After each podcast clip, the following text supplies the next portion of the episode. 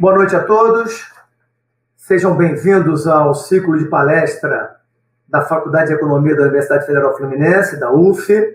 É, a ideia desse ciclo de palestras é discutir alternativas ao liberalismo, não fundamentalmente ao liberalismo econômico, mas também ao liberalismo econômico, com foco no liberalismo econômico, é, porque nós somos uma faculdade de economia, mas é, é a ideia é discutir é, é, é, a participação do Estado, um projeto de desenvolvimento que tenha alguma participação do Estado, se isso faz sentido, ou, ou, ou se vale a tese mais liberal né, de redução do Estado, da participação do Estado na economia, em todos os setores da, da, da, da vida do, do, do, país. Né? E essa, essa é uma, esse viés para discutir alternativas ao liberalismo, ele se dá muito em função é, é, é, do aspecto muito plural da nossa, da, da, nossa faculdade de economia aqui da UF. Né? uma faculdade que tem professores de todos os espectros possíveis da, da, é, teóricos, né? desde mais à esquerda até os mais liberais, tá certo? É, então, acho que faz sentido a gente discutir isso aqui a partir da, da tradição da UF de ser uma escola com bastante plural, mas com uma participação importante de economistas com viés mais heterodoxo, né, menos liberal. Faz sentido isso para a gente. Né? É, o primeiro convidado desse ciclo de palestras é, é o Ciro Gomes. Né? É, é o Ciro dispensa apresentações né, no Brasil. Né? Ele é advogado, professor, né? e fundamentalmente é um homem dedicado à causa pública. Né? Se vocês é, é, forem olhar aí, acho que a coisa mais importante que se tem para dizer do Ciro é que ele passou a vida inteira toda dele dedicada à causa pública, né? Diversos cargos que ele ocupou no setor público, mas também como pensador é, é, da causa pública né? do país, né? Aliás, o que ele colocou agora no livro mais recente dele, do Projeto Nacional Devido à Esperança, é que ele oferece diagnósticos e faz propostas para lidar com os problemas que ele detecta no país, né? Então, é, com vocês, então, vamos trazer para vocês, então, aqui agora é, o Ciro Gomes, tá? Ciro, brigadíssimo pela, pela sua presença. É, é, a palavra é sua. É, sugiro que você faça uma, uma, uma, exposição de 30, 40, 45 minutos, fica a, sua, a seu critério. A partir daí, a gente passa para as perguntas aí, que eu tenho certeza, já tem pergunta aqui no chat. Antes de começar a palestra, já tinha perguntas, tá certo? Então, é, a palavra é sua. Bom, muito boa noite, meu caro professor, doutor Rui Santana, diretor da nossa Escola de Economia da Universidade Federal Fluminense. Sem nenhum favor, uma das escolas mais importantes na tentativa de formular um pensamento econômico que respeite a realidade brasileira né, de forma tanto universalmente acadêmica como de forma dialeticamente comprometida com a nossa realidade. Ainda hoje escrevi um artigo e não consegui segurar na boca a expressão de que nós vivemos num país macunaímico. Por isso é muito importante que uma escola como a, a Escola de Economia da nossa Federal Fluminense não é, tenha essa participação, volto a dizer, trazendo o pensamento universal, a ciência universal, mas procurando sempre pela, pela, pela diversidade com que cultiva o debate, e o sinal é, é ter me convidado, eu que sou meio proscrito né, do debate dos economistas de mídia no Brasil. Bom, eu estou encarregado, cumprimentando a todas as professoras, todos os professores, toda a rapaziada, os estudantes, enfim, a todos que nos assistem. Eu estou encarregado, então, pela organização, de refletir consigo, ao redor de 30, 40 minutos, sobre a questão liberal e o Brasil, é, no ponto, ponto de vista de modelagem de economia política, de construção de alternativas para o Brasil. Eu quero desenvolver esse raciocínio é, estabelecendo primeiro duas premissas é, teóricas ou, ou, ou, ou, um esforço teórico de compreensão é, que estão nesse meu livro, para que a gente possa aterrissar na questão da modelagem, sabendo onde é que nós estamos pisando, pensando especialmente, me desculpem os professores, pensando nos estudantes, pensando na juventude, que muitas vezes está sendo bombardeada com uma carga de propaganda. Ao cabo disso, eu tentarei demonstrar que ah, o eurocentrismo das modelagens econômicas quase nunca coube direito na vida do, da periferia do mundo, especialmente num país com as características heterogêneas como é a do Brasil, seja historicamente, seja na contemporaneidade.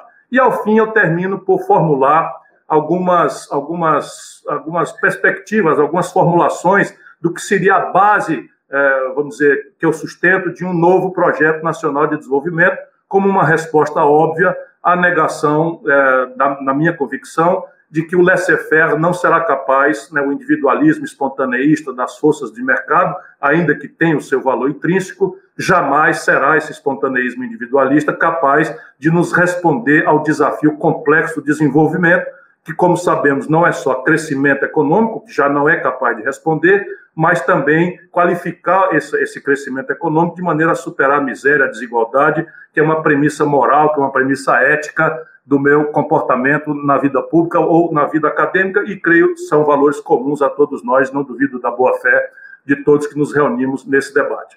Pois bem, o Brasil é, quase nunca conseguiu formular uma compreensão estratégica contemporânea das nossas tragédias e sempre fomos estressados por uma compreensão, vamos dizer, eurocêntrica, digo eu sempre, do, do, das questões. Isso vale para a direita e para a esquerda. O marxismo-leninismo, por exemplo, jamais coube como uma luva no pensamento progressista brasileiro, começa provocando, como também o laissez-faire, assim como o entendeu Adam Smith, jamais coube no Brasil. Ainda que nossa sociedade aspire né, um estado de bem-estar social, um welfare state, este também jamais foi entregue ao nosso povo brasileiro.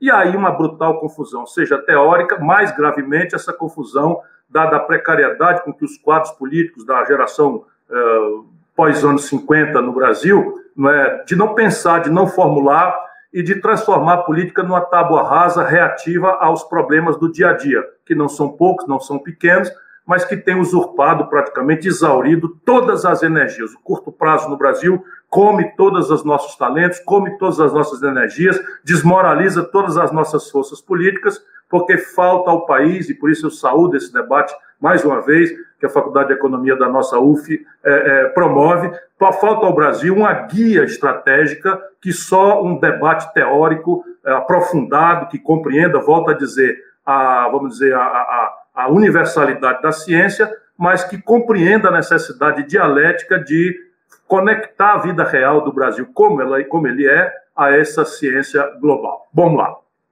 Dois fatos. O primeiro, parece contemporaneamente que ninguém melhor do que o mercado sabe garantir retorno ótimo à alocação de recursos escassos. Os recursos sempre serão escassos, dada a expectativa fugidia de consumo e dado a questão de que o consumo moderno se transformou no novo mito de felicidade da humanidade. Volto a isso mais daqui a pouco. A questão agora é: parece que quem melhor garante né, o retorno ótimo, a alocação de recursos escassos na história da humanidade é o entrechoque agressivo, competitivo das forças do mercado. Isto parece ser verdade. Jamais o dirigismo estatal, jamais o planejamento estratégico central, jamais fórmulas mistas né, de economia conseguiu dar retorno tão ótimo à alocação de recursos escassos quanto a competição agressiva e selvagem que o livre mercado parece oferecer. Sim, eu me rendo a esta evidência para em seguida fazer uma pergunta junto com todos os que estão me ouvindo, especialmente os jovens. A vida humana, na sua complexidade, nos seus objetivos graves, na sua, na, sua, na sua extraordinária dificuldade, especialmente se nós temos essa premissa ética de que a desigualdade, a miséria, a fome, a doença, a violência não devem ser aceitos como um fatalismo ou como um subproduto eh, ou como um efeito colateral de uma guerra por eficiência na alocação de recursos escassos. Portanto, aí já começa a se revelar né, um limite filosófico para nos pedir algo mais para além da garantia do retorno ótimo, alocação de recursos escassos que o mercado livre, que é uma mitologia nunca praticada, nos ofereceria. E o que seria esse algo mais? Seria a partir da lógica de que o mercado solto produz concentração de renda, produz inequidade e produz orgânica e ciclicamente, sem falta, está previsto em todos os grandes teóricos do capitalismo, a partir de Adam Smith, volto a citar, ele produz crises cíclicas. A partir daí, nasce um conjunto de nuances, de variáveis, e uma delas foi radical. O marxismo-leninismo, a certa altura, propõe que esta é uma abominação, que surgiu de forma antinatural quando o ser humano deixa de ser né, caçador e coletor para se fixar e, a, e, começar a germinar uma noção de propriedade privada de fatores de produção, a terra no primeiro momento, e logo mais modernamente a inteligência tecnológica, que é uma questão que nós vamos ter que revisitar logo mais na nossa reflexão, e isso então teria germinado uma sociedade de classes e que essa sociedade de classes seria estruturada numa intrínseca injustiça, que seria a apropriação do esforço coletivo por uma minoria não é empoderada pelo, pela, pela detenção dos fatores da produção, especialmente o capital, através da mais-valia. Bom, a partir daí, então, Lenin acrescenta um conjunto de propostas em que, ao invés de aceitar o fatalismo acumulativo de que o capitalismo evoluiria naturalmente para sua própria abolição, como está aparentemente imaginado por Marx na sua, na sua origem, eu quero ser aqui, me desculpar muito, porque eu estou sendo telegráfico, especialmente diante dos professores e doutores, porque essa não é a tese, é apenas para iluminar metodologicamente o debate onde ele deveria sempre estar situado e não nas superficialidades que, por exemplo, denunciam o neoliberalismo no Brasil como uma caricatura que nem o mais grave dos neoliberais nela se reconhece. E por isso nós acabamos perdendo gravemente esta batalha teórica, essa batalha intelectual, porque estamos atacando um bicho que não é o bicho que é muito mais sofisticado, tanto que virou ideia única por quase quatro décadas. Felizmente, agora, aparentemente, está sendo superado, não sem uma brutal perplexidade. Então, voltando à lógica, propôs-se para um lado do mundo a, a aceleração do processo capitalista por uma disruptura revolucionária produzida por uma classe é, é de, de, de, estudantes, operários, sindicalistas e uma vanguarda política que aboliria esse fator intrínseco da injustiça do capitalismo, que é a propriedade privada, numa transição em que o Estado apropriaria todos os fatores de produção e, idealmente, evoluiríamos para a abolição do próprio Estado, na medida em que conseguiríamos estabelecer uma comunidade comunista dando cada um o que pode dar à coletividade e extraindo do, do resultado da produção coletiva o quanto precisar. Esta utopia né, foi imaginada como uma, uma, uma, projeção internacionalista, jamais foi imaginada em nações como foi experimentada, e eu só queria recuperar esse dado histórico para situar a importante contribuição que esta esquerda mais ortodoxa, mais dura, deu à evolução do pensamento na humanidade e localizar nesta contradição nossos desafios contemporâneos. O que, que acontece? O mundo, então, tem duas forças aliadas vitoriosas na, na, na, na convulsão da Segunda Guerra Mundial, que, para mim, é a Primeira Guerra Mundial mal resolvida pelo Tratado de Versalhes, pela imposição de custos impagáveis, que gerou processos absolutamente é, é, é, disruptivos na Alemanha, produzindo o fenômeno do populismo nazista com o Hitler embora a inspiração tenha vindo da Itália e já com precedentes na, Fran na Espanha e em Portugal, também sob influência do, do, do, do Mussolini na Itália. A ideia aqui, né, dos países vitoriosos, vou localizar Norte América e, e, e, e Reino Unido de um lado, defendendo a, a ideia da, do laissez-faire, do, da livre iniciativa, das liberdades, não é? porque aqui a gente precisa também, daqui a pouco, refletir muito brevemente que há um liberalismo político que não está contestado, parece ser definitivamente vitorioso, mas o liberalismo econômico é que tomou o protagonismo nessa grande concepção. E do Oriente, no primeiro momento do Oriente Próximo, que é basicamente a, o começo da Ásia, a Eurásia, que é a, a extinta União Soviética, vem a proposta dessa, dessa, dessa confrontação. Ambos vitoriosos no enfrentamento do, do, do, do nazifascismo totalitário e que também tinha compreensões totalitárias, para ser pleonástico aqui, na, na gestão coordenada da, da economia. O que acontece de lá para cá? Estabelece-se uma guerra fria por hegemonia, e o território onde essa guerra fria acontece é o território europeu, onde a guerra fria muitas vezes chegou na iminência de virar uma guerra quente, agora com artefatos nucleares de lado a lado. Por esta confrontação, emerge com muita força uma espécie de sincretismo em que liber, as liberdades eh, políticas né, da democracia liberal, da virtude da, da, do pluralismo, em antagonismo aos partidos únicos, aos partidos totalitários, né, a ideia da, da, da, liberdade de imprensa, a ideia das liberdades individuais, consolidadas já desde de, do século XVIII, tudo isso vai assumindo o seu apogeu, porém, na economia, havia na Europa, no centro da Europa, esse grande conflito entre o laissez-faire e o socialismo de Estado. O que, que acontece? Uma espécie de sincretismo, um esforço que os sociais-democratas, né, que já estavam ali, teoricamente, nos bolcheviques, na Revolução Soviética, eles, nos mencheviques, quero dizer, não nos bolcheviques, nos mencheviques, eles então querem propor o melhor dos dois mundos. E esta é a influência central que acontece sobre o Brasil, depois de um flerte, não é, muito superficial, muito distante, com o totalitarismo é, é, é fascista, na medida em que o anticomunismo sempre foi uma, uma, uma, uma, lógica muito dura, dada a nossa geopolítica e a influência até mano-militar, e quando em certos momentos a ameaça esteve concreta, da América do Norte e da Europa, com quem temos as parcerias mais orgânicas historicamente né, no, no Brasil.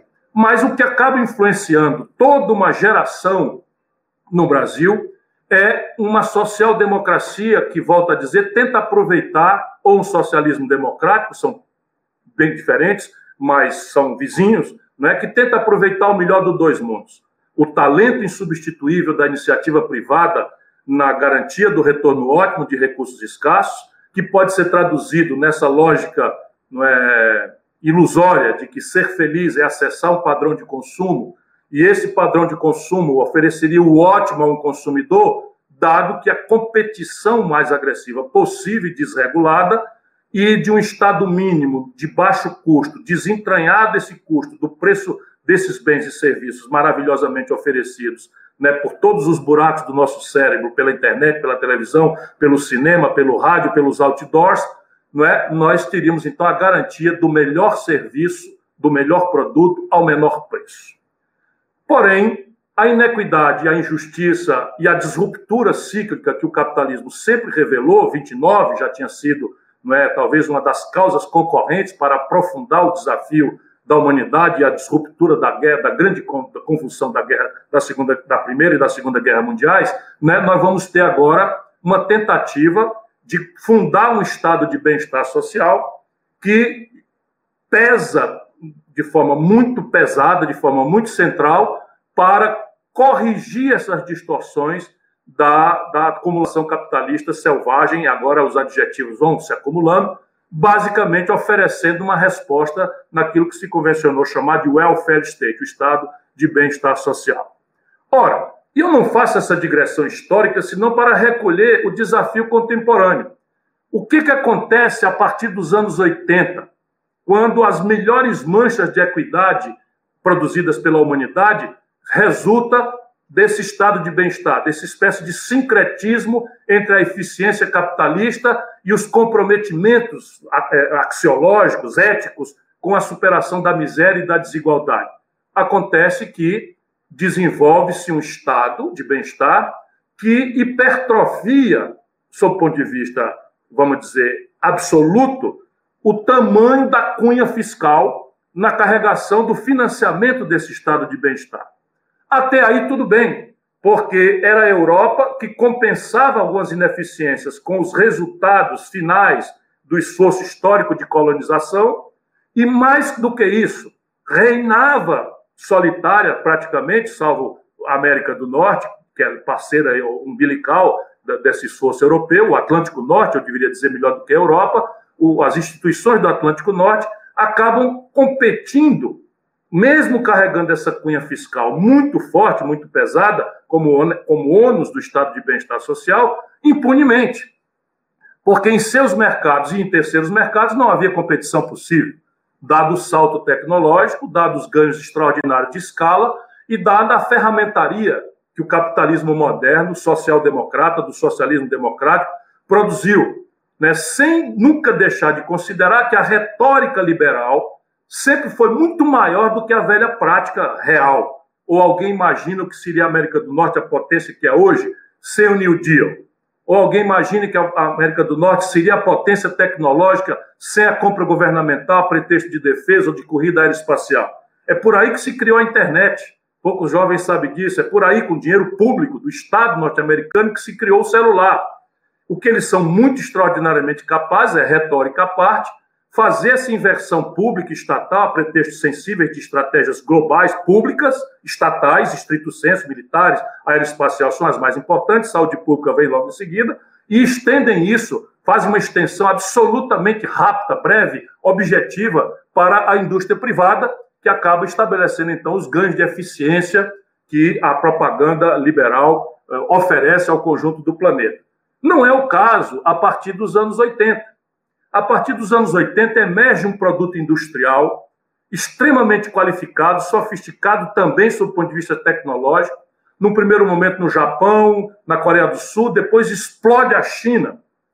E a China começa a rivalizar, inclusive violentando todas as interdições de propriedade intelectual, violentando toda a lógica da democracia liberal, mantém até hoje uma institucionalidade exótica, incompreensível para os costumes e valores da civilização judaico-cristã do Ocidente, até hoje, né, a ponto de um boçal como o Bolsonaro se sentir autorizado a chamar os filhos dele, que são mais boçais ainda, de chamar a China de ditadura, sem compreender que ali 5 mil anos né, de, uma, de uma compreensão axiológica, de uma compreensão de valores que não são os nossos. Podemos até fazer uma, uma, uma grande cruzada, não é? uma nova cruzada, isso é um termo politicamente muito incorreto, é, como os americanos estão propondo, de confrontação institucional com a China, mas o fato para a noite de hoje é que a China e ali o Oriente, Coreia do Sul, depois Vietnã, Malásia, Singapura, começam a rivalizar com, produto, com os produtos industriais sofisticados que competiam solitariamente né, na, na, do Atlântico Norte, especialmente a Europa, desonerados da cunha fiscal, porque o modelo de Estado ali montado não era o Estado de bem-estar social Portanto, a cunha fiscal para financiar esse welfare state também não onerava o produto. Então a Europa, o Atlântico Norte, começa a perder a competição em terceiros mercados e em seus próprios mercados para esse produto. Nasce daí, empírica e objetivamente, né, a grandiloquência teórica dos neoliberais e seus professadores não consulta essa questão muito vã, muito prática. E se eu fosse um lord inglês, eu até entenderia muito, teria participado desse debate, com um pouco mais de isenção crítica do que aquela que eu tenho. Ora, se eu fosse um lord inglês, eu entenderia que o produto industrial inglês não conseguia crescentemente mais sobreviver, dado que esse produto vinha para o mundo da competição, arbitrada por um consumidor interessado em, em, no bom, bonito e barato, com, sem qualquer outra ordem de indagação, não é? desonerado da cunha fiscal que se impôs ao welfare state. São cargas tributárias de 45% a 55% do PIB que nós estamos falando, né, especialmente na Europa, como consequência óbvia dessa matriz de financiamento. Então, se formula uma ideia que tomou a característica de neoliberalismo. Margaret Thatcher, objetivamente, tenta desmontar o welfare state, tenta vergar a força política dos sindicatos que fez avançar nessa linha do welfare state, a participação da renda, dos salários no produto nacional, na renda nacional, e começa a localizar a ineficiência, ponho muitas aspas, do sistema produtivo britânico e europeu, por extensão natural, e do Atlântico Norte, logo vem o Reagan nos Estados Unidos, como causado por esta presença é, do Estado. Ora, nunca conseguiram desmontar, mas formularam, com certa solidão intelectual, por duas razões que eu queria pontuar aqui. Primeiro, a União Soviética não resistiu a essa competição. A União Soviética não resistiu a essa competição e ruiu. E o dogma marxista-leninista, ou o manual de fazer marxista-leninista, acaba ficando sem precedente teórico ou sem precedente prático para a sua sustentação no grande embate ideológico e político e partidário no mundo. Resultado prático: o mundo amanhece chamado a anunciar-se, a aceitar o fim da história, que é uma expressão de um intelectual, vou chamar assim, mas eu nunca respeitei, chamado Fukuyama, que anuncia basicamente isso, que o embate acabou e que as instituições vitoriosas nesse grande embate entre o marxismo-leninismo, a economia, o socialismo de Estado e o liberalismo foi vencido pelas instituições do Atlântico Norte. E, portanto, ao mundo restava tão somente, como sintoma do fim da história, imitar as instituições vitoriosas, como se isso fosse algum momento da vida humana na complexidade das culturas, na heterogeneidade dos valores, nas geografias e nas línguas diversas, nas histórias as mais distintas que a humanidade que nos aparta ainda como seres humanos, essa, esse anunciado ser algo possível ou razoável. É aí eu escrevo o meu primeiro livro, junto com o professor Mangabeira Unger, que é um libelo contra esta, esta, esta pretensão. A pretensão, volto a dizer, o neoliberalismo não é um palavrão, que muitas vezes o debate político avilta de um jeito tal que nem o mais liberal dos neoliberais se reconhece nesta pantomima. O neoliberalismo é isto que eu estou explicando e é uma força muito poderosa, tanto que virou uma, virou uma força que ganhou a hegemonia moral e intelectual da humanidade quase toda, não é? do Oriente para cá. Não é? Tirante as exceções aí do Oriente, chinês especialmente, nada mais no mundo é, é, é, é defendeu com força mínima de contestar essa hegemonia esmagadora que, que foi caricatamente anunciada como o fim da história. Ora, veja bem, isto é tudo eurocêntrico. Jovem estudante brasileiro, meus caros mestres, professores, doutores que me dão a honra da sua atenção. Tudo isto é eurocêntrico. Nada deste grande embate, senão os valores grandes, superiores, filosóficos, de liberdade, de igualdade, tem a ver com a nossa realidade brasileira. E aqui eu passo a refletir sobre isso, a partir de uma grande primeira contradição. A economia né, se afirma na, na, na circulação de riquezas, riquezas financeiras, riquezas materiais e mão de obra, força de trabalho. Pois, na medida em que o neoliberalismo anunciava o fim das fronteiras como uma impertinência eh, resistente à, à, à nova hegemonia, crescem de forma dramática as restrições à circulação de pessoas, a revelar quanto ideológica e não científica era essa plataforma de economia política. Sim, porque se eu falo em liberdade, a liberdade haveria de ser para romper as fronteiras para a circulação de riquezas financeiras, e houve aqui uma vitória extraordinária deles. Né? A última rodada de desregulação financeira deu na crise de 2008. Não é? é muito difícil um país como o Brasil, e nós vamos ter que refletir isso, né, sem uma moeda própria de circulação internacional, manter um projeto nacional né, autônomo, nós temos que entender que as transações externas são todas feitas numa única moeda, que é a única que é reserva de valor, eh, que é termo de troca internacional, que é, é enfim, é, isso é uma outra digressão para um outro encontro que nós vamos ter. Mas fica muito flagrante a, insustentabilidade orgânica do modelo neoliberal na medida em que, ao propor a, a franquia da circulação comercial de riquezas financeiras e, e, e, e, de goods, de coisas, ela restringe dramaticamente a circulação de pessoas.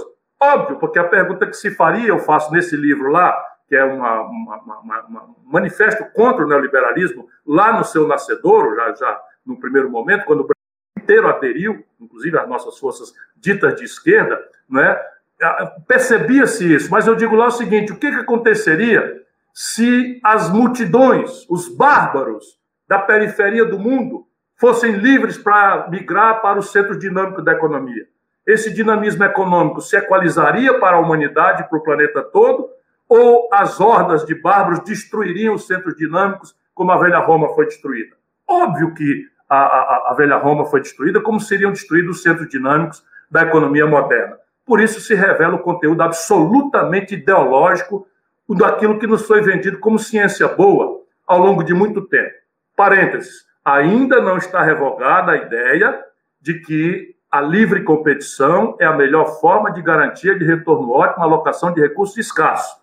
Traduzindo no prático, se nós tivermos numa cidade que todos os postos de gasolina, né, os donos de postos de gasolina, jantam na cidade vizinha e combinam impor um preço igual, com a diferença de centavos apenas para enganar a fiscalização, para todos os postos, exorbitando o lucro, o capitalismo está aí ferido de morte pelo maior dos seus inimigos, que é o truste, que é o oligopólio, que é o cartel. Portanto, essa liberdade, ela nunca foi uma liberdade que se pudesse defender, mesmo Adam Smith lembra bastante bem da necessidade regulatória, por mínimo, né, dadas essas especificidades do capitalismo deixado solto. Modernamente, é, modernamente é, é, é, isso está tá mais. Eu estou só com um probleminha técnico aqui, vou ver se é. Eu estou no ar? Tô, acho que estou, né? Bom, Eu, eu quero que todo assunto, por favor. Está no ar, não perdemos nada, não perdemos tá, nada. Tranquilo. Vou voltar aqui à minha pensata com a paciência de todos vocês, os mestres e doutores. Na sequência, na sequência, isto vai ficando mais claro, ou seja, a, a, a lógica de que o neoliberalismo, sendo uma resposta respeitável, compreensível, mais do que respeitável, do, do, do welfare state à competição desequilibrada com o estado de não bem-estar, com a não cunha fiscal do Oriente, nós agora temos que olhar fora do eurocentrismo do ponto de vista nacional brasileiro. E aí não é só aquela grande, aquela grande questão orgânica da restrição à migração do capital, que tenderia a homogeneizar a tragédia e não a eficiência do capitalismo, mas aí se revela o limite e repõe a questão nacional em, em, em, contraposição à ideologia da globalização que anunciava o fim das, do sentido mesmo de fronteiras nacionais que fossem óbices a qualquer, qualquer entrave à livre circulação de riquezas, goods e money, ou seja, coisas e dinheiro. Gente, nunca. Agora não, agora é o Brasil, é a América Latina, é o mundo periférico que tem que considerar, à luz né, do, do que está de fato acontecendo, alguns fatores. O primeiro, me permito mais uma vez uma rápida digressão filosófica, aquela que eu prometi lá atrás já por duas vezes e que está como base nesse meu livro. O que nos predispõe ao liberalismo econômico é que a, a humanidade viu transitar espiritualmente, e eu não estou falando de religião, estou falando de coisas da economia, né? a humanidade viu transitar espiritualmente, da minha geração, que tem 63 anos, para as novas gerações, o ambiente aonde se busca a felicidade. Ora, a felicidade, mais ou menos conscientemente, é o sentido do nosso viver na Terra. Estamos todos na vida buscando sermos felizes. Os filósofos são mais conscientes disso, ainda que nihilistas, muitos de nós, né? e os outros não, apenas vão vivendo e buscando né, no hedonismo de curto prazo, isso é uma tragédia, mas o sentido superior da vida humana é a busca da felicidade. A nossa geração, o Rui é muito moço, nosso professor Rui Santa Cruz, mas ele viu também transitar. A nossa geração via a felicidade no ambiente subjetivo, espiritual. Era na insurgência revolucionária. A geração de 68 não se considerava potente para revogar só o enfrentamento militar, o, do, do, do, autoritarismo. Nós tínhamos mesmo a veleidade de querermos uma ruptura contra o próprio modo de organizar a sociedade em bases de família mononuclear, eh, ao modo como a desenhou a cultura judaico-cristã. Muitos caíram na ilusão da viagem licérgica como uma superação das interdições psicofísicas do cérebro humano nessa viagem licérgica que se revelou muito fortemente trágica para aqueles que não souberam sair dela a tempo, né? Tudo isso mudou radicalmente.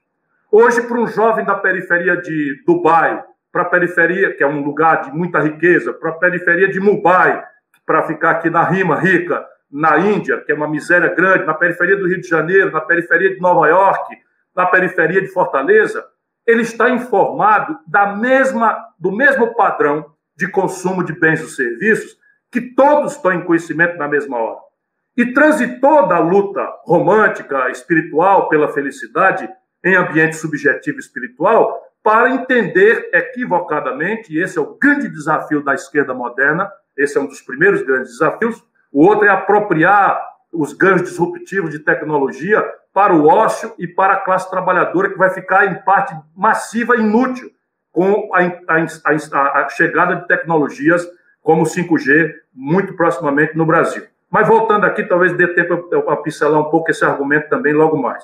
Se para ser feliz agora não é mais o âmbito subjetivo, mas sim quanto de uma expectativa de consumo maravilhosa, ao qual eu tenho acesso pela comunicação mass media, todo mundo me informa desse padrão, e eu instantaneamente vinculo o meu êxito social, a minha satisfação de estar na vida, os símbolos de aceitação do meu êxito como comunitário, os elementos simbólicos da aceitação da menininha ou do menininho pelo seu grupo.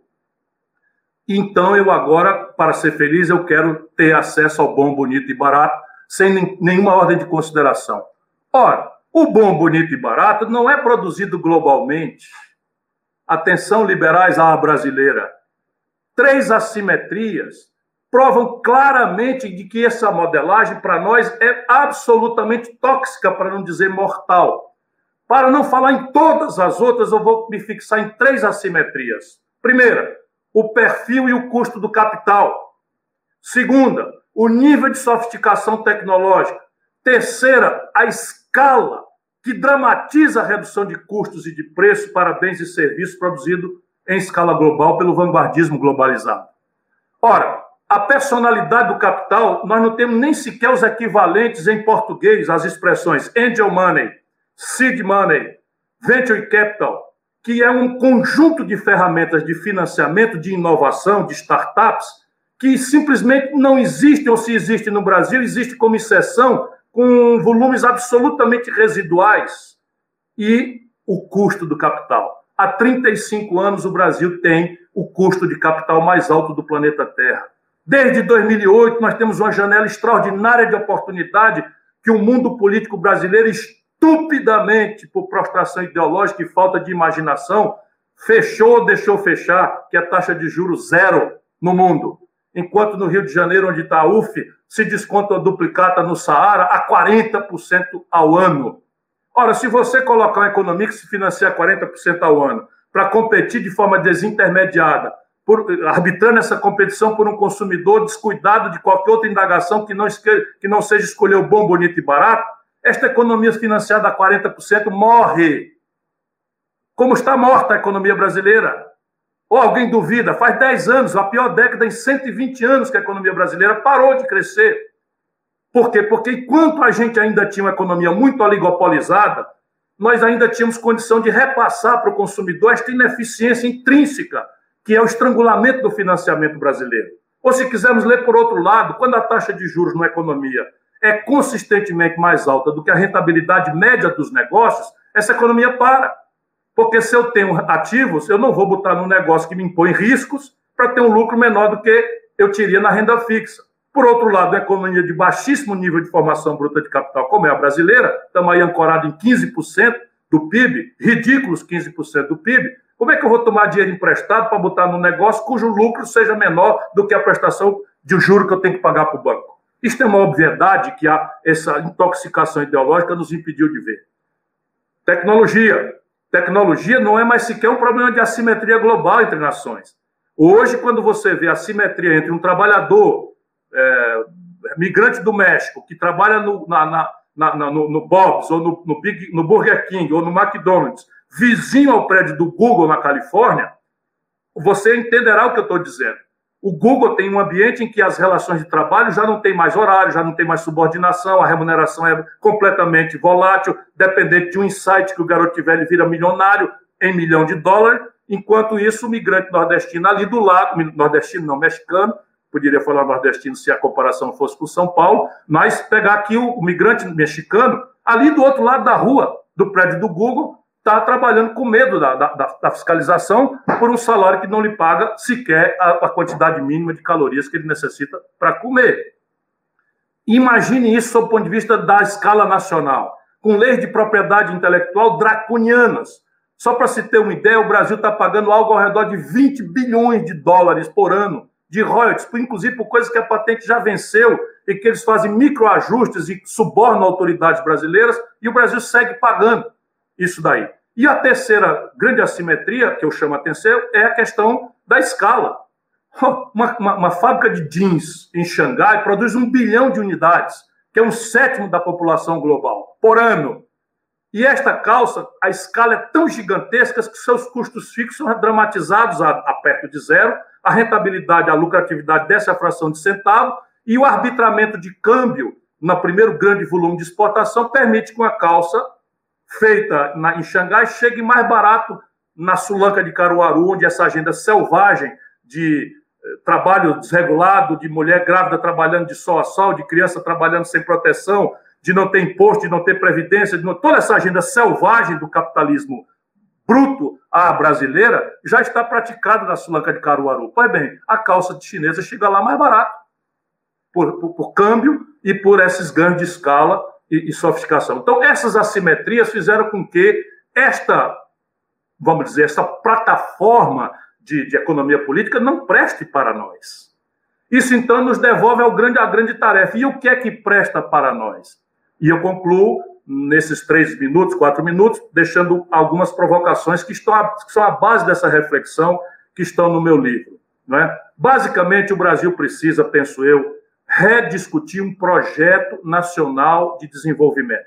Cada palavra dessa impõe valores e conflitos que estão sendo todos derrotados ao longo dos últimos 30, 40 anos no Brasil. Projeto supõe um plano, supõe metas, objetivos, orçamentação, prazos, divisão de tarefas, supervisão, avaliação, controle. Pode furar meu olho o brasileiro que estiver me assistindo que diga para onde é que o nosso país está indo em qualquer setor da nossa vida. Ou, refraseando, existe educação pública que preste sem um planejamento estratégico que afirme objetivos de curto, médio e longo prazo, que determine orçamentação. Alô, UF, eu estou sentindo a dor que vocês estão sentindo. Ali para setembro vai acabar o dinheiro da energia, da água, do telefone, da conta da internet, numa universidade tão importante quanto a Universidade Federal Fluminense. O Brasil está com um corte profundo no financiamento das universidades. Nós simplesmente gastamos mais com picanha, cerveja e outros luxinhos desse estamento militar brasileiro, que virou uma casta de, de barões, do que com as, com as bolsas da nossa, da nossa, da nossa uh, uh, CNPq. Então, são, são clarezas, porque falta um plano. E isso é o que nós precisamos voltar a discutir. Olha quantas palavras eu falei. Plano significa metas, objetivos, prazos. Em tudo, renda per capita, matrícula de garotos de, de, de 0 a 3 anos em creche, matrícula de garotos de 18 a 25 anos em universidade, matrícula de garotos do ensino médio, profissionalizante, tempo integral, e tudo isso daí extrai custos, extrai orçamentação, e depois você tem um grande conflito para dividir a conta. Se nós não fizermos lucidamente esse debate, simples e puramente o laissez-faire, o espontaneísmo individualista das, das forças de mercado, não vai ouvir nem o azul do que, que seria desenvolvimento econômico ou crescimento econômico. Nacional. Por que nacional? Eu fui muito, muito, muito demorado nas reflexões, porque as assimetrias globais mostram concreta e objetivamente que, a despeito de precisarmos integrar a comunidade internacional, não podemos fazê-lo de forma passiva. Temos que guiar essa nossa integração internacional, subordinando esta guia. Isso não é pouco difícil, não é, não é pouco fácil, não. Isso é muito difícil. Muito difícil, muito complexo. Ninguém aceita que um país como o Brasil tenha indústria. Ninguém vai aceitar que nós demos o passo da indústria 4.0, de um setor de economia do conhecimento, que vai rivalizar e vai ou não importar mais, ou vai rivalizar em terceiros mercados com os que estão postos aí. Portanto, nós estamos sozinhos nessa tarefa. Por isso, há de ser nacional o projeto, sem xenofobia, necessariamente integrado ao mundo. E terceiro, desenvolvimento. Olha aqui, concreta e objetivamente. Eu não conheço experiência de distribuição de renda na humanidade sem ambiente de crescimento econômico, a não ser pouquíssimas à custa de muita violência e sangue. E o Brasil tem a pior distribuição de renda do mundo organizado. Cinco brasileiros entre nós acumulam a renda de 100 milhões de nacionais. Isso é o produto de 30 anos de governos autorreferidos progressistas. O povo nos deu aos progressistas seis eleições e nós não fomos capazes de variar uma instituição, de inovar uma ferramenta sequer, nem em linha com as melhores práticas conservadoras do mundo. Tipo, imposto sobre grandes heranças. O Brasil cobra 4, os americanos 29.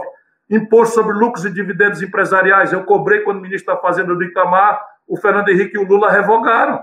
E só o Brasil e a Estônia não cobram. Tributo sobre grandes patrimônios, o Brasil não cobra. Não é? A progressividade do imposto de renda brasileira é a mais regressiva do mundo. Eu cobrei uma alíquota de 35% e uma alíquota menor de 10%. Hoje, no Brasil, quem ganha R$ 2.050 paga 15%. E quem ganha 1 milhão e 500 mil paga 27,5%, se não se evadir na pessoa jurídica, que todos se evadem, para pagar só 15%, como um pobre que ganha R$ 2.050 depois de 30 anos de governos autorreferidos de esquerda. Tenham santa paciência né? porque teoria é teoria, mas a prática política tem que né, é, ter uma equação para essas estratégias todas. E desenvolvimento não é consequência fatalista do acaso. É consequência ancestralmente de três providências que parecem ser comuns a todos os experimentos civilizatórios, independentemente do seu desenho institucional. Olha como isso é grave e constrangedor. A nós, democratas, inclusive, é bom não falar isso muito alto, mas o que está por detrás do êxito civilizatório, amigos liberais, respeitáveis amigos liberais, são basicamente três fatores objetivos, todos observáveis empiricamente, em 100% das experiências de êxito civilizatório do mundo. Foi a esse trabalho que eu me dediquei na Universidade de Harvard por um ano e meio, né, depois que deixei o Ministério da Fazenda uh, do presidente Itamar Franco. Primeira premissa: alto nível de formação bruta de capital doméstico. Ou seja, ao contrário da mitologia de que se nós nos transformarmos num, moço, num bom moço internacional, aceitando a mitologia neoliberal, nós vamos ser salvos da nossa incompetência, do nosso desastre social e econômico pelo capital estrangeiro. Não há um precedente na história da humanidade. Para não dizer que não há nenhum, há um intransplantável, que é a América do Norte contemporânea, que tem baixíssimo nível de poupança nacional, mas tem um ATP intransplantável. Pinta papel de vermelho, de verde e resolve isso contra o PIB global sem efeito inflacionário, pelo monopólio que tem de emitir a moeda de circulação internacional, livre da ancoragem no ouro, desde a da, da disruptura lá nos anos 70, é, é, é, enfim, da nossa era cristã. Então, da nossa era agora, do século XX, dos anos 70 do século XX. Então, fora isso, o nível de poupança doméstica, ou seja, o capital que sustenta desenvolvimento é aquele que se faz em casa. E aí já estou sendo longo. Eu quero só afirmar que o nível de formação bruta de uma sociedade não é consequência fatalista do acaso, como eu tento demonstrar no livro. É consequência de arranjos institucionais que a política, ela sozinha faz ou deixa de fazer. Faz bem feito ou faz mal feito. O Brasil está ancorado em 15, 16% de formação bruta de capital. Sem algo ao redor de 22, 23, 24% de formação bruta de capital, esqueçam desenvolvimento e esses ciclos de voos de galinha que nós estamos vivendo, puxado por um consumo eh, manipulação, manipulado pela taxa de câmbio, só servam os ciclos populistas de poder para em seguida desmoralizar aqueles que os praticaram. Vai começar um novo agora. Commodities em alta, juro em alta, dólar em o real em valorização, porque tem um calendário eleitoral acontecendo. Filme velho e os escombros disso são trágicos para o nosso país. Segunda, segunda premissa, para além da primeira, que é a formação bruta de capital alta. Segunda premissa, coordenação estratégica entre governos fortes. Lida esta fortaleza não por autoritarismo, eu sou democrata visceral e a mim só me serve a experiência democrática. Mas a China, por exemplo, não é democrática tal qual a, entendemos democracia no Ocidente judaico-cristão. Mas o que nós vamos assistir, invariavelmente, sem exceção, é uma coordenação estratégica entre o Estado forte, lida aqui capacidade de intervir, qual é a taxa de investimento, a taxa de receita corrente líquida livre para investir na, na, na mudança da realidade de infraestrutura e na qualidade do viver da população. E terceira premissa, investimento em gente. Assim, na segunda premissa é Estado forte, iniciativa privada forte, não há nenhuma experiência de êxito civilizatório que não se vai, tá aqui uma homenagem aos liberais, que não se vai encontrar também, pouco importa a institucionalidade, uma iniciativa privada muito poderosa, porém hegemonicamente comprometida com os objetivos estratégicos consensados, afirmados nessa coordenação estratégica governo, empresariado e universidade comprometida em dar as respostas técnico-científicas ao desafio civilizatório pretendido. E, por fim, o êxito civilizatório é dependente de investimento em gente, Sabe, com oito, nove anos de escolarização média, esqueçam o desenvolvimento, meus compatriotas brasileiros. A produtividade no Brasil está declinando de uma forma vergonhosa. Por uma razão, nós não fizemos a aposta em educação em tempo algum. Pelo menos com a centralidade, a urgência, a gravidade, a complexidade necessária. O máximo que nós fizemos de progressismo de goela é simbolizado no vexame do FIES. 6 milhões de garotos inadimplentes com nome sujo no SPC no começo da vida. O dinheiro público sai, vai para o bolso de um empresariado que criaram os maiores conglomerados de educação privada do mundo, diante de governo, promovido por governos ditos de esquerda, deixando o jovem brasileiro endividado numa conta de 11 bilhões de reais no velho conto do FIES. Esta é a brincadeira. O que não dizer do paradigma pedagógico assentado na decoreba num enciclopedismo raso que não prepara ninguém para nada, muito menos para a economia do conhecimento, que é o desafio contemporâneo. Eu quero parar por aqui, tenho muita coisa mais por vontade de falar para vocês, e há coisas de curto prazo, né? Como começar esta virada, que eu espero ter oportunidade nas perguntas. Me desculpe aí, me apaixonei pelo auditório, falei além daquilo que eu tinha pretendido. Obrigado, Ciro. Grato aí pela sua, é, pelas suas colocações. É, é, só para te informar que nós estamos com mais de 700 acessos. É, é, então, boa noite a todos. Não, não, tinha dado boa noite a tantos ainda, quando nós começamos, né? Então, boa noite a, a todas e todos que estão presentes aqui assistindo a, a, a sua palestra. É, sem dúvida, para mim, a parte é, que foi o ponto alto da sua palestra foi quando você disse que eu é, sou novo e não, não, não consegui me é, pegar aquelas coisas que aconteceram nos anos 80 e 90. Foi o ponto alto. É, sou jovem é, é, o suficiente para não ter vivido isso. Foi o ponto alto, sem sombra de dúvida, tá certo? Mas, Ciro, você sabe que nós estamos no segundo dia de aula hoje aqui do primeiro semestre de 2021. Essa maluquice de esperar para começar, estamos em aula remota, né? ainda não estamos na aula presencial, então fui mexendo no calendário, hoje é o segundo dia. Estou aqui não era para ser uma, uma, uma aula inaugural, não era para ser, mas foi. Né? Foi pela maneira como você, é, é, como você tratou as questões, né? como você é, é, manteve ali o ponto de vista sempre econômico ali por trás, né? E, e, e, e, ela foi, foi fundamental porque uma boa aula inaugural é aquela que mostra para os alunos que estão chegando agora, né? Olha só, cara, ciência econômica é legal, cara, é importante, né? Vocês têm que se dedicar a isso, tá certo? E, e, e aí, e, nesse sentido, foi uma belíssima aula inaugural, eu agradeço é, por isso também. Né? Ainda mais, é, e também interessante você falando sobre a, é, é como hoje o, o conhecimento né, praticamente virou informação, né? informação é, substitui a ideia do conhecimento. Né? Eu me lembro de alguém que disse recentemente, numa dessas lives da vida que eu tenho assistido aí, no webinar da vida aí, né? hoje a gente tem mais horas de webinar do que qualquer outra coisa, Antigamente era hora de voo, né? agora é hora de webinar. Né? É, na verdade, a nossa missão hoje é muito difícil, né, Ciro? A sua também, como professor que você já foi, né, e continua sendo aqui com essa belíssima aula inaugural, né, que é acabar com esse negócio de a gente empurrar o conhecimento nos alunos e botar os alunos para correr atrás do conhecimento. Né? Em vez de empurrar o conhecimento do aluno, empurrar o aluno para o conhecimento. Essa é, é, é, é a missão da gente, que eu acho que você colocou isso de uma maneira bem, bem legal. Com mais de 700 acessos, é óbvio que nós temos um problema. Nós temos pergunta para burro de tudo quanto é tipo e qualidade. Então, eu ousei aqui deixar é, é, uma, uma, boa parte da nossa audiência chateada comigo, mas vou concentrar no, no maior número de, de, de perguntas e vou trazer ela dando uma, uma, uma arrumada nelas, uma juntada nela para vocês, e, é, e, e, que também foi seu tema agora, você você também fez menção a isso, é que não há, não há, não haverá, nunca houve desenvolvimento econômico, crescimento econômico, certo? Não, não há expansão de lucros com essa desigualdade que nós temos no Brasil, pô. Certo? Sem acabar com a desigualdade, não tem desenvolvimento econômico, não é questão social, não.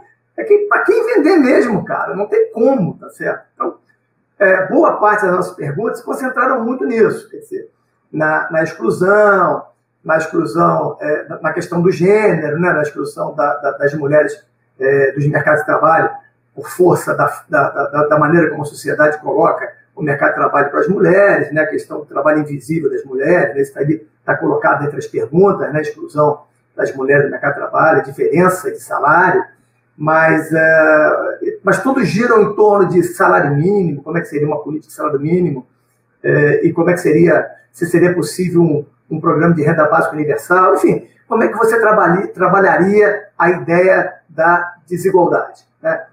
Tendo já o que você falou em mente, que sem desigualdade não tem desenvolvimento. É, o capitalista brasileiro é, tem uma, uma, uma característica de estupidez que é uma coisa que me choca, porque o capitalismo moderno, que não me agrada, né, ele se afirma no consumo de massa. Esse capitalismo vai matar o planeta Terra né, esse consumismo desbragado vai matar, está matando o planeta Terra.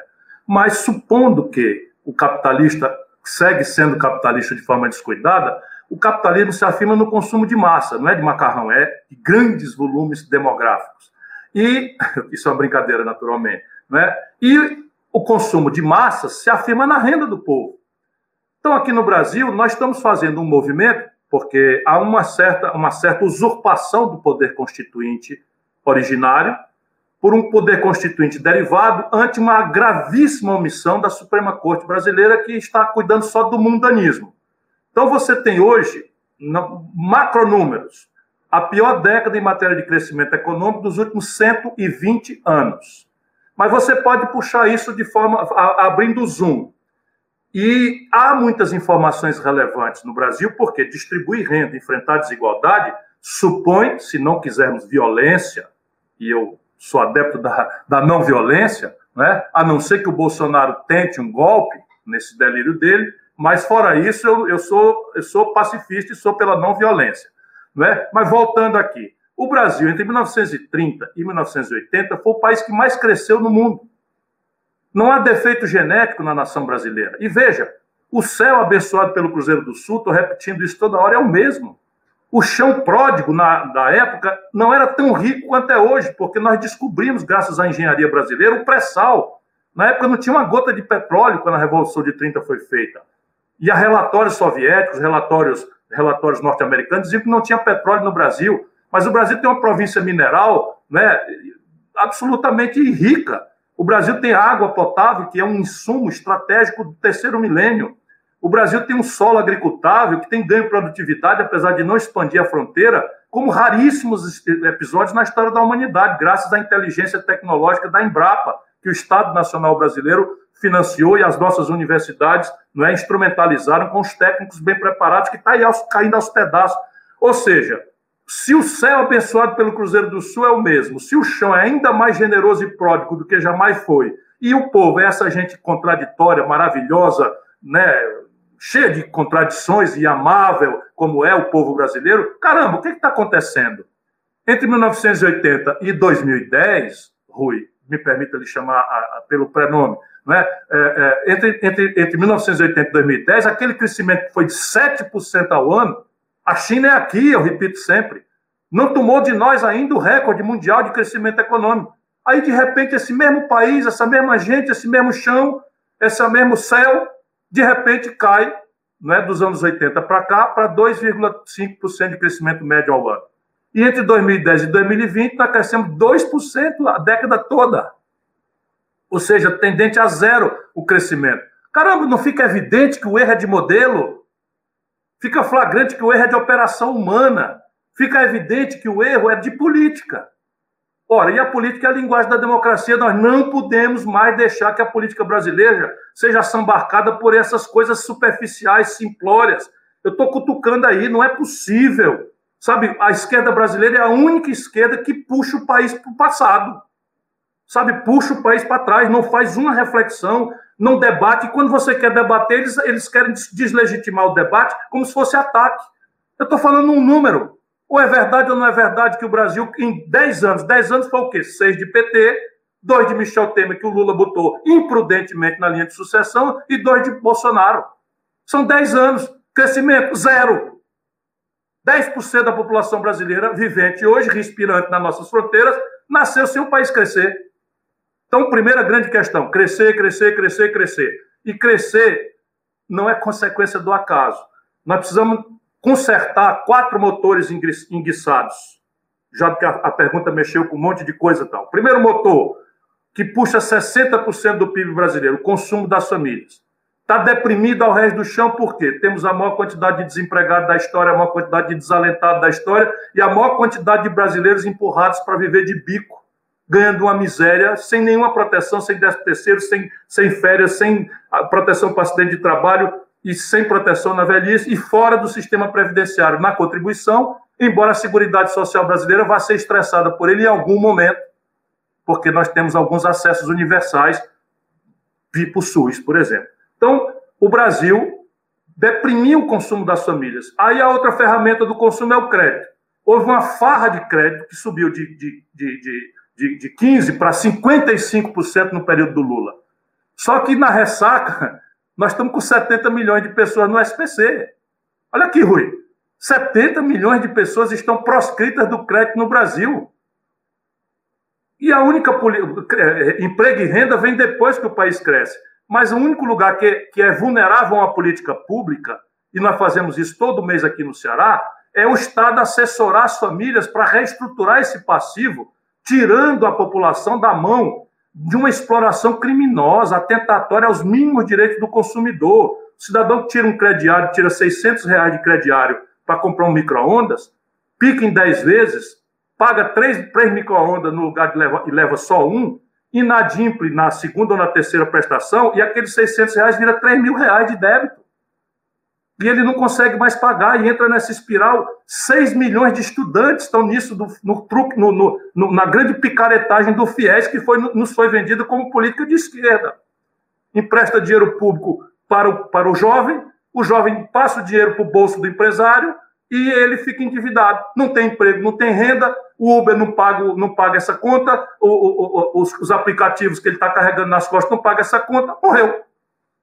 Então, a, a, a, providência, consertar esse motor. Segundo, investimento empresarial privado colapsado. Faz 10 anos, meu caro mestre Rui, que a capacidade instalada brasileira está entre 25% e 30% ociosos, ociosa. Qual é o investimento que aguenta a taxa interna de retorno, que aguenta 10 anos de capacidade instalada ociosa de 25% a 30%? Por isso que a Ford tinha 54 anos de Brasil, foi embora. A Sony fechou, mesmo na Zona Franca de Manaus, onde o regime tributário é extremamente generoso, nunca se estressou por um conteúdo nacional, nada. Foi, tá indo embora, porque quem é que vai investir? O Paulo Guedes perdeu essa aula em Chicago. Quem é que vai investir se nós temos capacidade de produzir mil geladeiras, só damos conta de vender 750 há 10 anos? Quem é que vai abrir uma fábrica de geladeira nova no Brasil? E aí a questão, a capacidade instalada ociosa só se retoma com a retomada do desenvolvimento. Mas a outra razão é a implosão do crédito. 6 milhões de empresas no Serasa. E nós não temos como resolver isso pelo espontaneismo do capitalismo. Por quê? Porque os governos ditos de esquerda no Brasil, lato senso, não é? acabaram concentrando em cinco bancos, os dedos de uma mão, 82% de todas as transações financeiras do país virou um cartel. Cadê o capitalismo? Olha aqui um liberal agora. Cadê o capitalismo para os bancos brasileiros? Não tem capitalismo, eles jantam. Jantam ciclicamente e combinam as tarifas. Por isso que você paga 280% do cheque especial. Vai no estrangeiro, quando eu faço uma palestra nos Estados Unidos, na Europa, eles pensam que é erro de tradução. Ou que eu errei no, no, no francês ou no inglês. Pardon me. Pois é, isso aí tu mesmo, 300% de juro no cartão de crédito, no Brasil, esse mesmo crédito, o American Express que gira aqui, o Visa, o Mastercard, a 14% ao ano, no Brasil é 300%. Percebe? Porque nós deixamos isso acontecer, cartelizou-se o sistema financeiro. Eu estou propondo que a gente descartelize isso, começando por tirar os bancos públicos desse jantar anual. E agora vem o Lula me falar em abrir o capital da Caixa Econômica. Tenha santa paciência. Tenha santa paciência. Cinco bancos, os dois são Banco do Brasil e Caixa Econômica. A única chance que eu tenho no curto prazo de descartelizar é fazer os dois competirem com os outros três. Vamos logo dizer, Bradesco, Itaú e Santander. Quem quiser ver o que eu estou falando, pega a rentabilidade sobre o patrimônio do Santander no Brasil e compara com a matriz dele em Madrid, na Espanha. É um negócio de doido.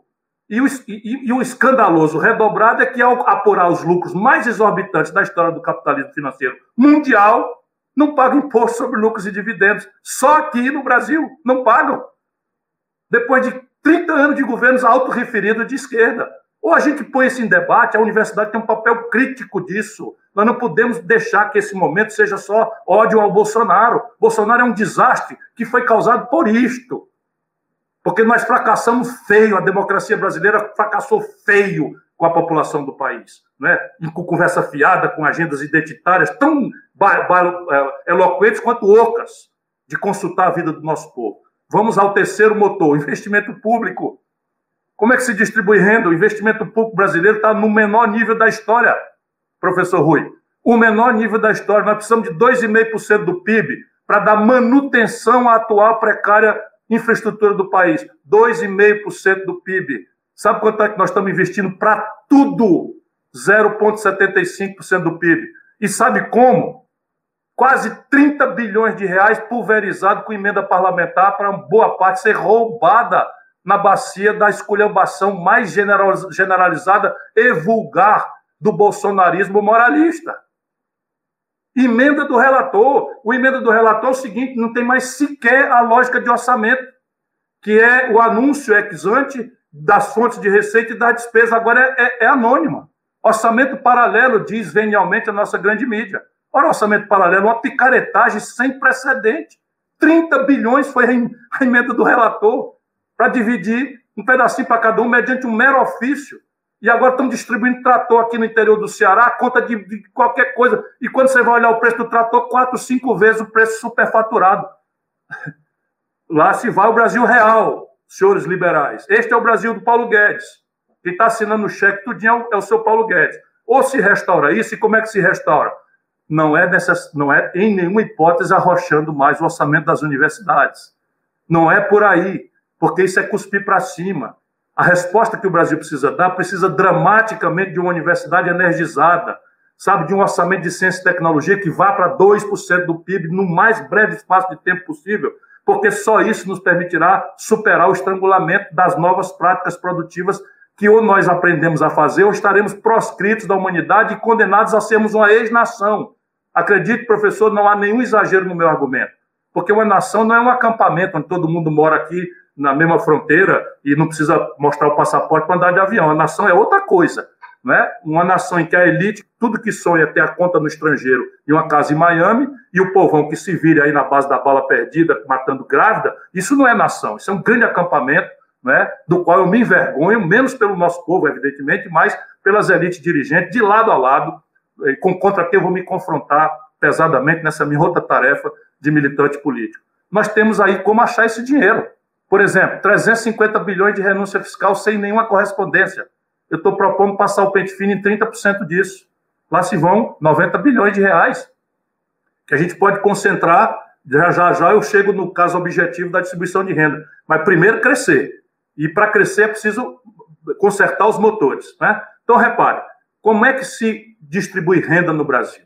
No curto prazo, o que se revelou contundente é uma política agressiva de valoração do salário mínimo. Esta tem se revelado a política de efeito mais instantâneo em mexer com o coeficiente de Gini no nosso país. Informação: o Brasil hoje tem um salário mínimo menor da América Latina, menos Venezuela. O Brasil tem um salário mínimo muito menor do que o do Uruguai, quase metade do que da Venezuela. Só, só perdemos para a Venezuela, só ganhamos da Venezuela. O Bolsonaro está conseguindo esta proeza. O menor poder de compra dos últimos 16 anos e a inflação no atacado 37% e no varejo descambando para 9% e na cesta básica 20 e tantos por cento.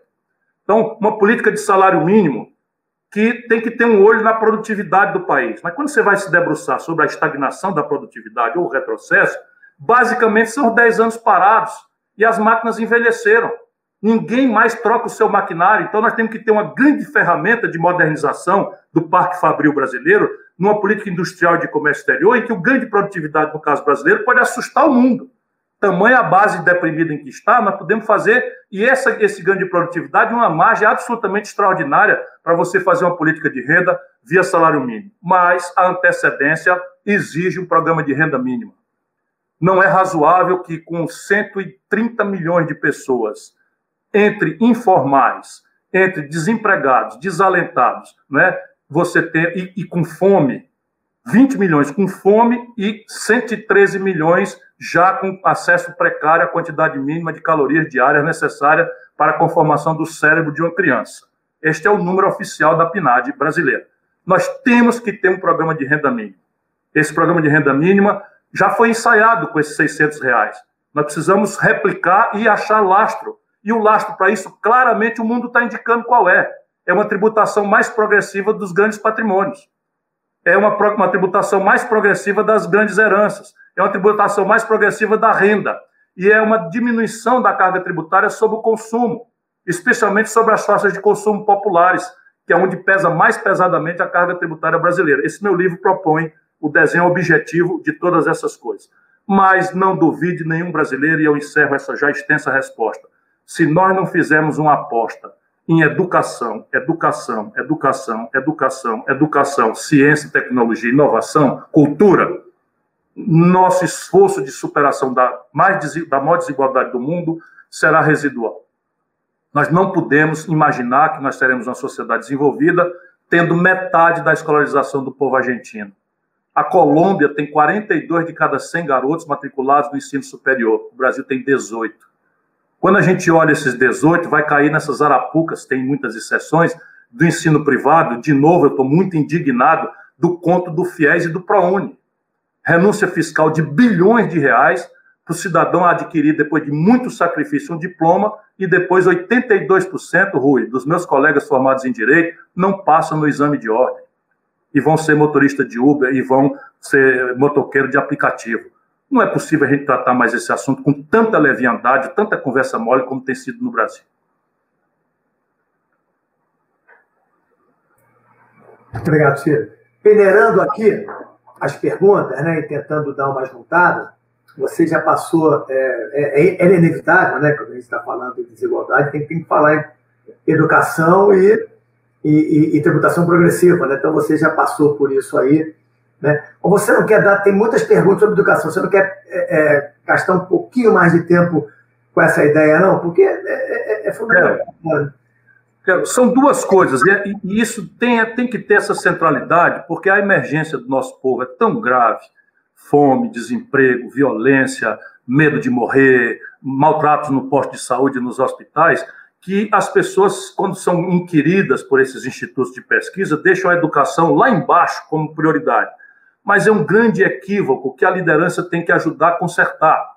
Seja porque não existe desenvolvimento, nem justiça social, nem paz pública sem educação, seja porque as novas práticas produtivas vão banir vão transformar em inúteis todos nós que não nos qualificarmos propriamente para as novas práticas que o mundo do trabalho. O trabalho tal qual o conhecemos desde a Revolução Industrial vai morrer, está morrendo. Com o 5G, nós não teremos nem sequer motorista de ônibus. Os meios de diagnóstico médico serão, é, serão produzidos pela, pela, pela, pela, pela, pela é, é, internet das coisas e a, e a população não tem tido nem o direito de saber. Então, nós temos que fazer duas coisas. Primeiro, apostar com muita força na pré-escola, porque as neurociências modernas né, demonstram, e isso é muito chocante, que a arquitetura do cérebro se forma entre os 0 e os 3 anos. Se a criança não tiver entre os 0 e 3 anos a devida alimentação, o devido afeto, a devida socialização, né, ela simplesmente terá a sua arquitetura cerebral prejudicada para o resto da vida. E isto, hoje no Brasil, é uma tragédia que se casa não só com a necessidade de darmos às crianças brasileiras essa oportunidade de ter o seu cérebro plenamente desenvolvido, especialmente o filho do pobre e da pequena classe média que não podem pagar é, é, é creche privada, mas é que a emergência da vida econômica das famílias pede o casal na rua ou, mais dramaticamente, muitas famílias, hoje a maioria das famílias são chefiadas por mulheres, que os homens estão desertando desse dever, e as mulheres muitas vezes têm que sair e não tem com quem deixar seus filhos. Nós estamos fazendo essa aposta aqui no Ceará, é impressionante o resultado. O ensino básico, o que tem que acontecer é uma mudança gradual do paradigma pedagógico. Não é uma questão de expansão da oferta, que já há lugares até que a oferta está super ofertada, porque a demografia brasileira está mudando. Mas nós precisamos substituir, como eu já falei, o decoreba, o beabá, né, o 2 mais 2, o, o, o CAK, SASA, casa, né, por um paradigma pedagógico que ensine a criança a pensar. Informação hoje em dia está no Google. O que nós precisamos é saber perguntar, associar informações que já existem e, ao associá-las, inovar, criando uma informação nova porque esta é a fórmula com que nova, as novas práticas da economia do conhecimento vão pedir pessoas que estejam habilitadas ao trabalho em equipe, né, que estejam habilitadas a, a, a enfim, ao questionamento por ângulos diferentes da mes do mesmo assunto. Essa é a pedagogia mais moderna, é você estressar a criança e o adolescente com o mesmo assunto olhado de pontos de vista diferentes, para que ele próprio ou ela própria forme o seu juízo de valor. Portanto, aqui a mudança é o paradigma pedagógico. Na universidade, trata-se de expansão do ensino superior público, porque não é razoável que a gente imagine que o ensino privado vai suprir nossas necessidades estratégicas. É só olhar as estatísticas. Mais de 90% das pesquisas no Brasil são feitas pela, pela universidade pública. Porque é natural que, se o motor é o lucro, a universidade privada vai produzir diplomas. Olhe lá se ela pode produzir diplomas de boa qualidade. Você tem exceções. Né? Outro dia eu falei para a FAAP, né? não é razoável que se diga que a FAAP não tem qualidade. Tem qualidade, mas são exceções. Por média, o, o padrão é muito ruim, é muito, muito decadente, é muito, muito incapaz de preparar o profissional que a sofisticação do mundo vai fazer.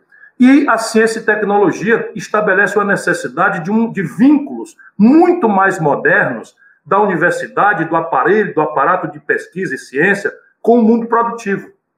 Né? Você tem que desburocratizar isso, você tem que dar autonomia para que a universidade vá ao encontro, garantida a gratuidade, garantida garantida a responsabilidade do financiamento público, mas que a universidade possa se abraçar com o mundo produtivo, internar doutores nas, nas, nas, nas, nas, empresas, para que eles possam, numa relação de ida e vinda bionívoca, de adquirir conhecimento e de aplicar conhecimento, fazer esse choque de produtividade que vai nos abrir espaço para melhorar a participação do salário na renda nacional. Obrigado, senhor. Olha só, uma outra questão aqui, que e essa é bem mais econômica, que provavelmente é a garotada aqui da, da Faculdade de Economia mesmo que está botando, né? É que, claro, você está colocando aí direto e reto a importância da presença do poder público, né? A intervenção do poder público nos mercados, na economia, né? na educação, no meio ambiente, nas políticas públicas de uma maneira geral, né? O, o Estado tem que incentivar e coordenar, fundamentalmente, né? mas, é, aliás, os liberais confundem um pouco isso, eles acabam achando que isso, de alguma maneira, isso se assemelha a ele a algum tipo de socialismo, alguma coisa, ele não consegue entender que isso é coordenar o setor privado, tá certo? Coordenar o setor privado na busca é, do desenvolvimento da redução da desigualdade, o ganho para todos, inclusive para o setor privado, né? Mas, apesar disso, isso sempre passa, passa por uma questão um pouquinho mais técnica, que quem não é da área vai, vai sofrer um pouquinho, talvez, para te entender, imagina que, estou vendo que são perguntas colocadas aqui por, por alunos meus, tá certo? Que é a questão dos limites é, da política fiscal, né? da questão do déficit, da dívida pública, estão em voga ultimamente, não é isso? É, fazer aqueles percentuais mágicos de dívida pública sobre PIB, etc. e tal. Então, como lidar com a importância do poder público é, é na, na, gestão, na coordenação é, de todas essas políticas e, ao mesmo tempo, é, com uma restrição fiscal que eventualmente pode acontecer. Quando eu advogo o conceito de projeto, eu quero compreender exatamente todos os aspectos disso. O projeto é exatamente isso, é um plano não é, que tem metas. Vamos lá, o que é que eu sonho? Eu imagino que nós brasileiros devíamos abrir uma discussão, eu estou propondo um embrião disso nesse meu livro, em que nós nos, nos determinaríamos a virar uma Espanha sob o ponto de vista de indicadores socioeconômicos. Eu escolhi a Espanha porque não é nem o mais rico nem o mais pobre país da Europa Ocidental. Então, e é uma vida bastante digna comparada com a tragédia de vida da maioria do povo brasileiro. Então, nós deveríamos dizer o seguinte: olha, o Brasil tem um plano, tem um objetivo de ser uma Espanha sob o ponto de vista de indicadores socioeconômicos em 30 anos. É muito modesto esse objetivo. Significa o quê? A, Espanha tem três vezes a renda per capita brasileira. Então, a matemática, a econometria nos permite, né? faz um cálculozinho rápido. Para o Brasil ter três vezes a renda per capita que tem hoje em 30 anos, precisa crescer 5% ao ano. Nós estamos crescendo zero, está aí o tamanho do desafio. Então a meta aqui tem que ser uma meta de crescimento econômico e aí administrar daí as ameaças e oportunidades e riscos. Mas não é assim que a economia política brasileira é administrada. Desde a tragédia da desvalorização do real em 99, quando acabou a reeleição, nós adotamos uma espécie de piloto automático sui generis no mundo. Não é que os valores envolvidos estejam sendo questionados, por favor, não me entendam mal. É a metodologia de buscar esses valores que é uma aberração sui generis no planeta Terra e na literatura. Não sei se vocês que são mais, mais profundos aí na economia podem corrigir esse meu erro de avaliação. Mas o Brasil, desde 1999, está vivendo de câmbio flutuante, superávit primário e meta de inflação. Veja bem, qual é a boa inflação? Aqui, aqui tender a zero. Não estou falando de, do objetivo, estou falando do método. Quando eu digo que é inflation target, o método, o que, que eu estou dizendo? Eu estou mandatando o Banco Central para uma única coisa: perseguir com taxa de juros a taxa de inflação. Aí eu tenho uma, uma inflação que é puxada por taxa de câmbio. Variável sobre a qual a taxa de juros tem o um menor efeito, nenhum efeito. E eu sento o pé na taxa de juros porque a taxa de câmbio puxou o IGPM que vai puxar o IPCA. E o efeito disso é só agravar a dívida pública e a questão do fluxo fiscal. Quando eu era ministro da Fazenda, Rui, olha, eu vi isso tudo nascendo, essa é a minha indignação. Eu vi isso tudo nascendo. Quando eu era ministro da Fazenda, a dívida pública tinha demorado de Pedro Álvares Cabral a Itamar Franco para chegar em 38% do PIB. Depois confira os números, se eu não estou mentindo, de tanto, tão grave é o disparate que nós estamos vivenciando.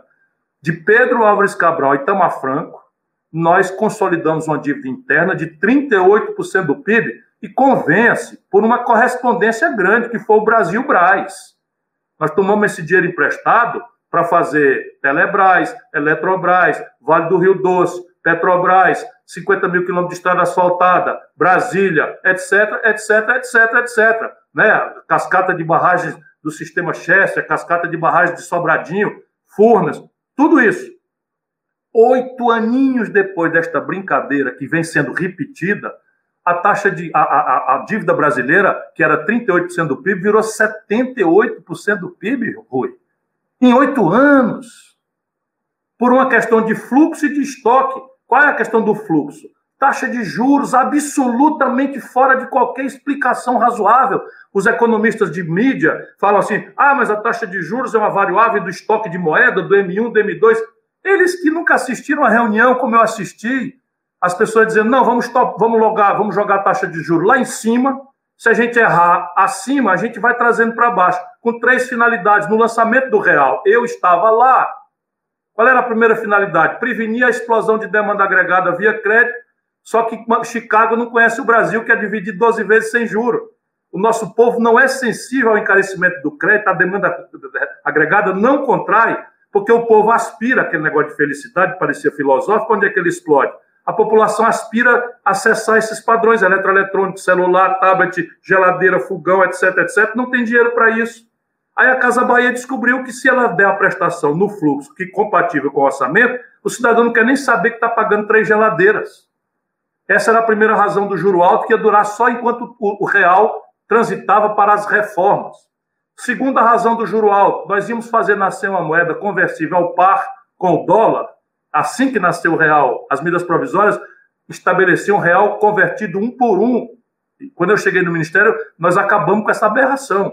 E ainda assim o real flutuou para ficar mais valorado do que o, do que o, do, do, que o, do que o dólar, por conta do juro absurdamente alto. Mas a razão qual era? Arbitrar especulativamente um juro tão alto que ele ia piscar lá na, na, nos centros de Wall Street, na City, em Londres, que tinha um louco pagando juros exorbitantes em hot money, é, em, em, em overnight no Brasil. E aí nós criamos reservas artificialmente altas para garantir uma conversibilidade do câmbio real, do real pelo, pelo dólar.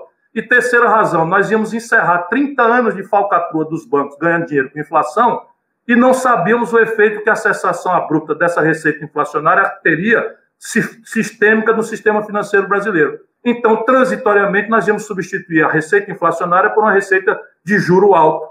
Foi essas as razões. Aí aconteceu, deu tudo certo, o Fernando Henrique abandonou a reforma e explorou a popularidade farta que o Real deu e quebrou o Brasil. E sabe o que faz a esquerda petista? Replica essa ideia. Câmbio flutuante, superávit meta de inflação é a política do Fernando Henrique, do Armínio Fraga.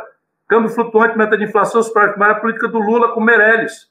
Câmbio flutuante, superávit primário é a política... Câmbio flutuante, superávit primário meta de inflação é a política da Dilma com Levi convidou o Guedes para ser ministro. O Lula, o Meirelles é um caso absolutamente único no planeta Terra. Formulou a política econômica do Lula, não, foi eleito deputado federal pelo PSDB, formulou a política econômica do Lula, foi ministro do golpista Temer e é secretário da Fazenda do Dória. Será possível que nós estamos todos anestesiados e vamos deixar tudo isso acontecendo assim, insultando a nossa inteligência? O problema é que agora quebrou. Então, agora a dívida, pela primeira vez, vai a 100% do PIB, e no fluxo, não interessa a contabilidade criativa.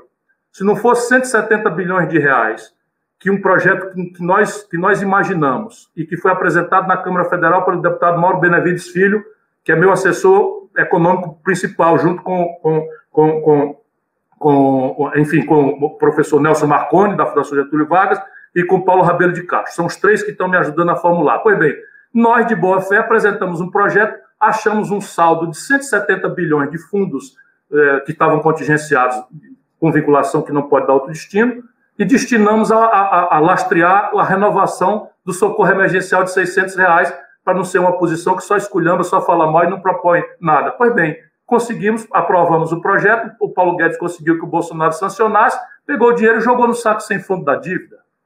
Então, o déficit, ao invés de ser 900 bilhões de reais, é 720 bilhões, 730 bilhões de reais em 12 meses. Ou seja, nós vamos resolver isso cortando o salário de funcionário público, orçamento de água, luz, telefone, internet, gasolina de carro do reitor. Só o Paulo Guedes acredita nessa baboseira. Nós temos que aumentar a receita nesse momento, em linha com o que o mundo inteiro está fazendo.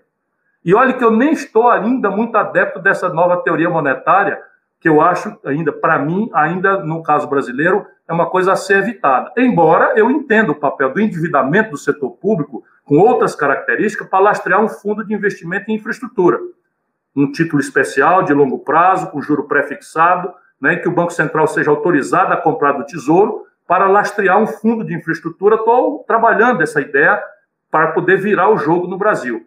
Mas, francamente, né, se nós quisermos consertar a conta pública, não deve ser para replicar este modelo estúpido, mas para nos libertar dele. Informação cultural, Rui, para terminar, porque político, discurso político aguenta tudo. Eu sou ex-prefeito da quinta cidade brasileira, ex-governador do oitavo estado da federação e ex-ministro da Fazenda. Não tenho um único dia de déficit público na minha carreira. Ao contrário, governador do Ceará, eu tinha 36% de receita corrente líquida para investimento. Fui ao mercado e paguei 100% da dívida mobiliária do Ceará com 20 anos de antecedência no seu vencimento. Ministro da Fazenda produziu um superávit primário na boca do caixa, naquele quadrimestre crítico da gastança e do resto a pagar, de 5,2% do PIB. Eu tenho uma certa moral. Não aceitei receber pensão de ex-prefeito, pensão de ex-governador, pensão de ex-deputado, que eu teria direito pelas imoralidades brasileiras. Eu nunca aceitei requerer, nem receber, só estou contando isso para dar exemplo prático de como é que a gente se comporta. Zé, brigadíssimo. São 20 horas. Como nós combinamos, nós íamos encerrar às 20 horas. Eu sei que vai ter um monte. Se a gente tivesse ao vivo aqui, ia ter um monte de ó, oh, uh, ah, não, tal. Né? É, mas então, para cumprir as regras do jogo, uma boa parte da, da, da, da, nossa assistência aqui são de alunos e professores, e aí nós vamos. É, nossas aulas à noite são de 6 às 8 e 8 às 10. Então, eu prometi a todos que liberasse os alunos nesse primeiro tempo, mas que deixaria eles de volta para o segundo tempo. É, é, com 700 acessos, mais de 700 acessos, certamente tem muita gente fora da, da Faculdade de Economia e fora da, da, da, Universidade Federal Fluminense. Transbordou é, é, a, a, divulgação, acabou transbordando, que é ótimo, né? Ficou bem bacana, ficou bem legal. Eu agradeço muitíssimo a sua presença. Foi mais do que uma palestra, foi mais do que uma apresentação de propostas ao liberalismo. Foi uma aula inaugural, como eu falei para você, foi uma belíssima aula inaugural. Eu acho que a garotada aí, são 100 alunos que chegam por semestre para a gente, para estudar economia. Esses 100 alunos estão bem mais convencidos da carreira é, do que estavam antes, tá certo? E, e, e, é isso que a gente gostaria que eles, eles ficassem, que eles abraçassem a ciência econômica, porque realmente a gente precisa muito de pensadores em economia. Mas pensadores em economia, né? É, é, não modeladores, né, não garotada boa em aritmética, né, que fica achando que economia é uma ciência exata. Né? Então, aliás, a sua palestra foi mais do que é, reveladora para isso. Né? Você transitou em tantos espaços além da economia para explicar a questão econômica, o liberalismo econômico. Né? Obrigadíssimo, Ciro. Muito obrigado, professor. É um privilégio. Muito Encerra obrigado, um privilégio grande. Disponha sempre. Disponha sempre. Encerra aí com duas ou três frases aí e agradecer. Não, eu, eu vou encerrar com a sua, a sua frase. O que importa é a economia. E a economia não pode ser pensada como uma ciência gelada, porque a economia é a única ferramenta real que a gente tem para transformar a mais grave injustiça que é uma minoria ínfima viver no luxo e no estrago e na opulência, enquanto a esmagadora maioria está agarrada em morte, em doença, em desencanto com a vida, em medo do futuro, porque o Brasil não precisava passar por isso. Eu volto a dizer aquilo que disse no começo e encerro. Um país que mais cresceu na história do mundo capitalista não tem nenhuma razão para isso a não ser a cupidez, a estupidez, a falta de imaginação da política. Então, viva! A política é a linguagem da democracia. Vamos lá, rapaziada, vamos empolgar a política e não deixar mais a lambança ganhar o poder no Brasil. Obrigado, Ciro. Boa noite a todos, a todas e todos. E até a próxima. Até o próximo encontro desse ciclo de palestra Alternativas ao Liberalismo Econômico. Obrigado, Ciro. Boa noite para todos.